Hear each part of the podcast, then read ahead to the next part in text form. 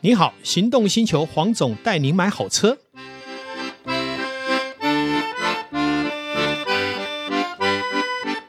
我是黄总，大家好。上一集我们邀请了我们吉田车库哈，我们的超跑传奇陈吉田先生聊了一下有关于超跑的 A、B、C，那也得到很多的回响。我想我们今天再一次的邀请我们的吉田兄呢，来帮我们来谈谈呢、有关于最务实的一面。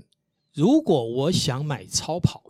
那么我购买超跑的时候，我应该注意的一些 A、B、C，而且一定要注意到的。那是不是我们来请我们的吉田兄来跟大家分析一下？呃，主持人好，黄总大家好，各位听众大家好。好，嗯，我想说今天嗯，延续上一次的那个议题哈，我们再延下来。那今天黄黄总是说到我们购买超跑应该注意什么哈？我觉得购买超跑，因为超跑算不是它不算是民生必需品，是算是一个就像黄总上讲是一个幸福的产品，是的，所以买卖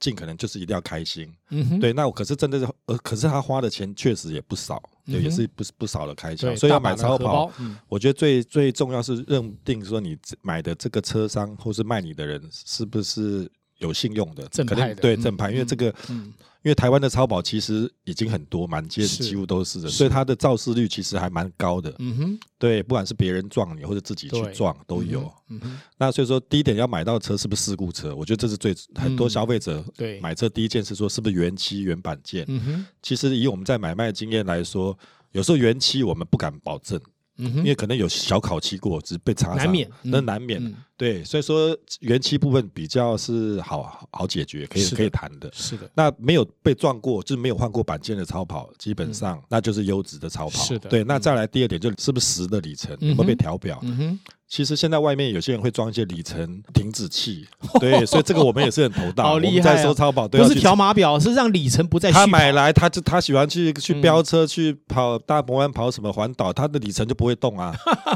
我们跟他收过来，我们也有风险的，所以我们是我们还是有一些 paper 去，可能改天再开一个单鉴元定一聊下这个。对，我们可以因为鉴这定个是非有常没有专被业的装部有分。没有被装里程对停止器？我想也必须这样说哈，对呃，因为超跑既然叫超跑，就是什么超级跑车嘛，对特别会跑，对特别会跑，零到一百加速三秒、二点九秒，你想想看，它的肇事可能性一定会比一般传统我们慢慢在开的车会多一点，所以如果超跑撞到，也不是太稀奇的事情。对但是问题来了，撞到就要有撞到的价格嘛，对对，没有对撞到有没有撞到的价格。对我想进一步，我想问一下吉田兄，对假设这一部法拉利四八八，它的行情是一千万，对二手如的果对它换了引擎盖或换了前叶子板，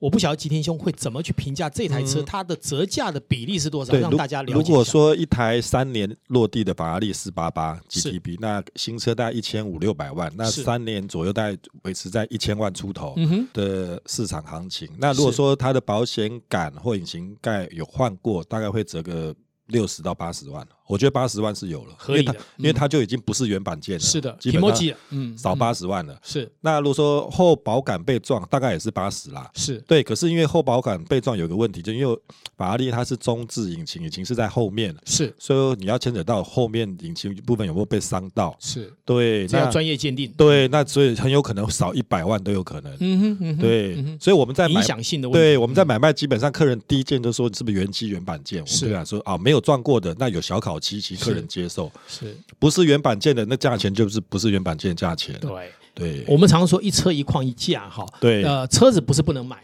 问题是当你不是原版件跟有原版件本来就会有价八差，十到一百，只要车商愿意公开揭露这个对事实，我觉得都可以就不会买对，啊就因为有不要人有会隐认为瞒说换个版件，我如果能减少八十一百，我何乐不为？但有的是对认为对对我的预算本来就足够了，我就是要买完美啊，那又是对另外一个买家了。对哈没错我觉得诚实揭露才是最重要。哎，我再问一下吉田兄，好，如果这一台车是三年的四八八，对。它在被认定里面合理的里程范围使用是大概落在几公里？如果三年的四八八就是呃漂亮的，所谓漂亮就是买卖流通性高的，是三年的四八八里程都在八千到一万四是千公里，都是一消年费大概开三四千公里，对，嗯所以说八千到一万五以内的都是很好流通的，大概就是在大概我们估价的行情内。对对对。这那个就好如买了果这个客人呢，啊、哦，他是很有名的企业家，对身价数十亿根本就不在乎，对拿来当交通工具。那这一台三年的四八八哦开了三万公里，哦。我不晓得吉田兄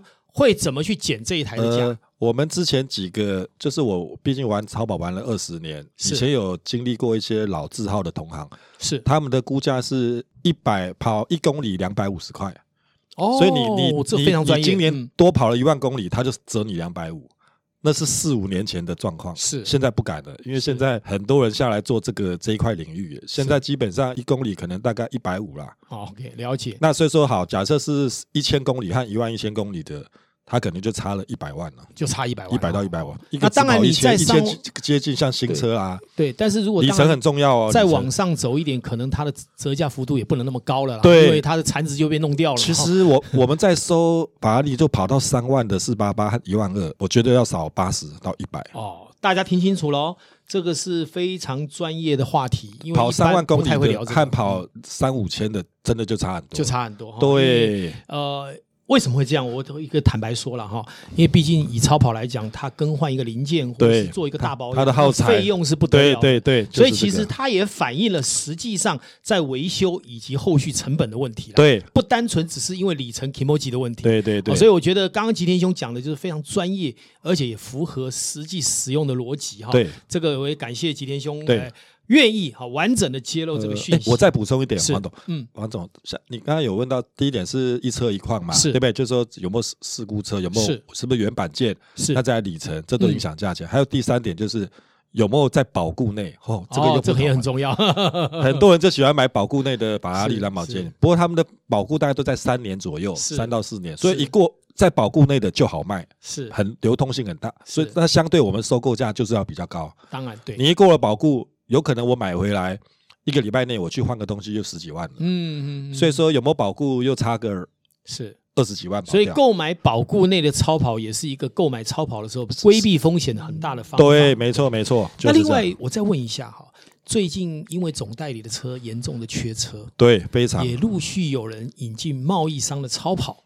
我想询问一下，呃，吉田兄这边是不是跟我们揭露一下总代理的超跑跟贸易商引进的超跑的差异，还有你们在作业的时候会怎么去评估？其实如果十年前还没有总代理的时候，那时候大部分都水货是，哦，那时候就比较没有什么价钱没办法去做衡量。嗯哼，那可是现在有总代理，台湾这几家总代理都非常厉害，我觉得他们的定的价都已经有考量到三四年的二手行情了。哦，所以说，在台湾的贸易商会进双 B 水货车，他不大敢去碰法拉利、兰博基尼的二手车，是因为你两年内的兰博基尼、法拉利从美国买回来，再进到台湾，再加运费、验车，再加利润，其实算算卖出来价钱，可能跟台湾的总代理二手车价是一样的，那我还不如买总代理。所以，以基本上是没有空间的啦。哎嗯所以你现在看到市面上法拉利、兰博基尼，只要是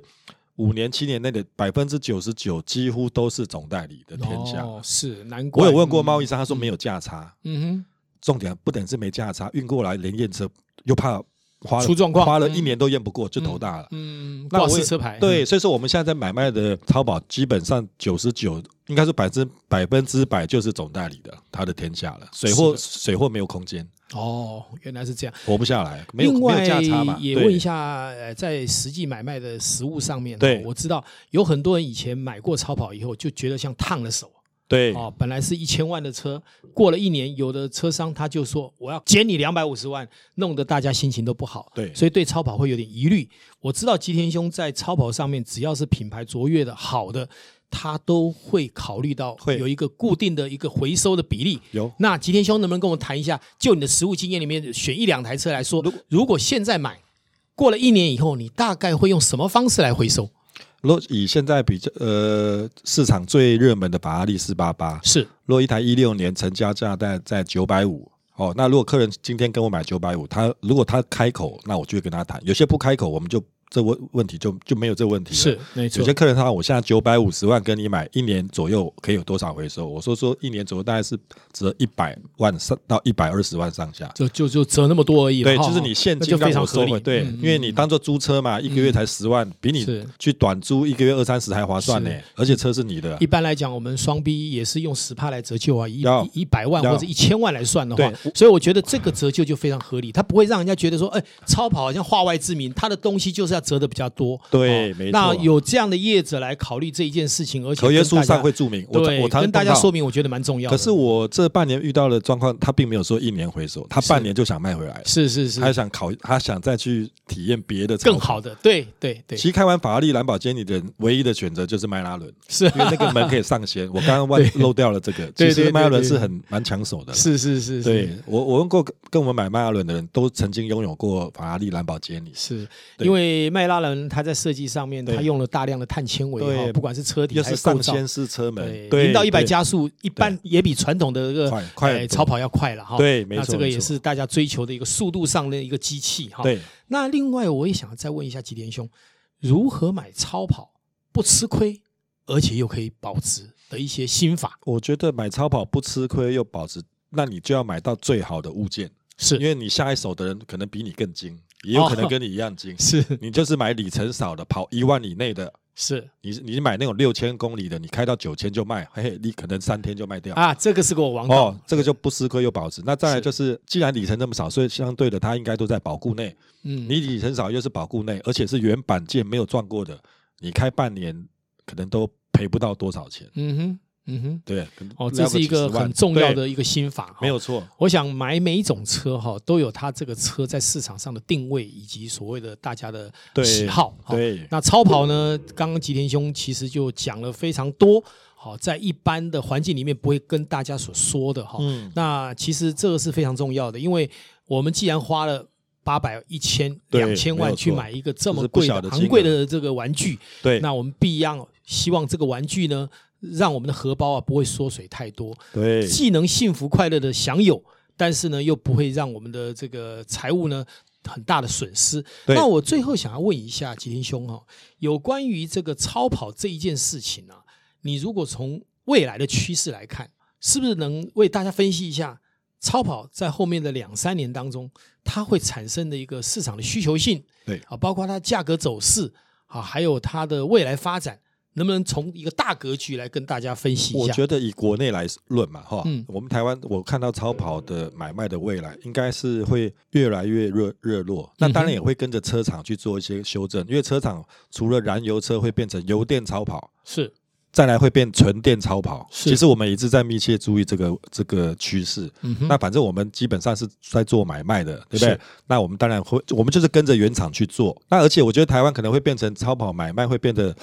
很平常，那可能有很多种玩法，半年内折多少，一年折多少，嗯或是用租购的，是让你一年内可以开好几台超跑。对，就是对订阅式的订阅啊式，对我觉得会有这个趋势，会这个，我觉得也明显是慢慢在发展，会会会，哦因为其实开超跑的人他很多，我认为同时拥有很多台的很多，是或是一年内想换三台的，是的，对，是。大概其是实这样汽车走上优质的产业，很重要的步骤就是不再把汽车当成唯一是代步或是交通工具，对，而是一种享受工具对，或是幸福的迎向幸福的环对境。对对，没因错，为我们都说，现在台湾的社会呢，也慢慢富过三代，懂吃穿哈、对幸福的迎接呢，其实才是我们把这整体的社会力量做到更丰富的一个很主要的一个管道。嗯对而超跑呢，也就提供这样的一个管道。好，今天非常感谢我们的这个没有吉田车哎库不客气哈，这个超跑达人哈，陈吉田先生对对来为谢谢我们黄这大个哥分析黄哈总，而且很精准的，好，在这个超跑的这个不管是选购上面，还有超跑它到底带给我们有什么样的一个想法，来做了完整精确的诠释。好，也感谢我们的岛根座，哎，帮我们做的这个谢谢很好的主主持人持对跟这个录音嗯。好，那我相信下一次一定还会应。这个全国听众的要求呢，再一次的邀请我们的吉田兄来为大家没问题解析超跑的 A、B、C。今天感谢所有呃听众的支持与鼓励，谢谢大家，谢谢谢谢谢谢各位大家。